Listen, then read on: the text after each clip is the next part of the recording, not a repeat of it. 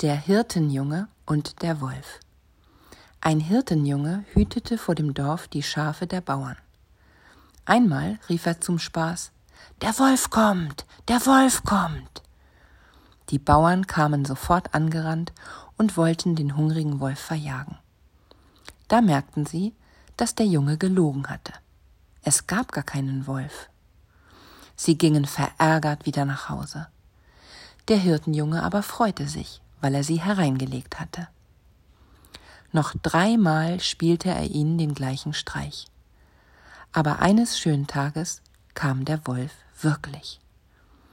Der Junge rief voller Angst Der Wolf kommt, der Wolf kommt. Doch die Bauern glaubten dem Hirtenjungen nicht mehr. Sie hörten nicht auf sein Geschrei. So konnte der Wolf alle Schafe fressen.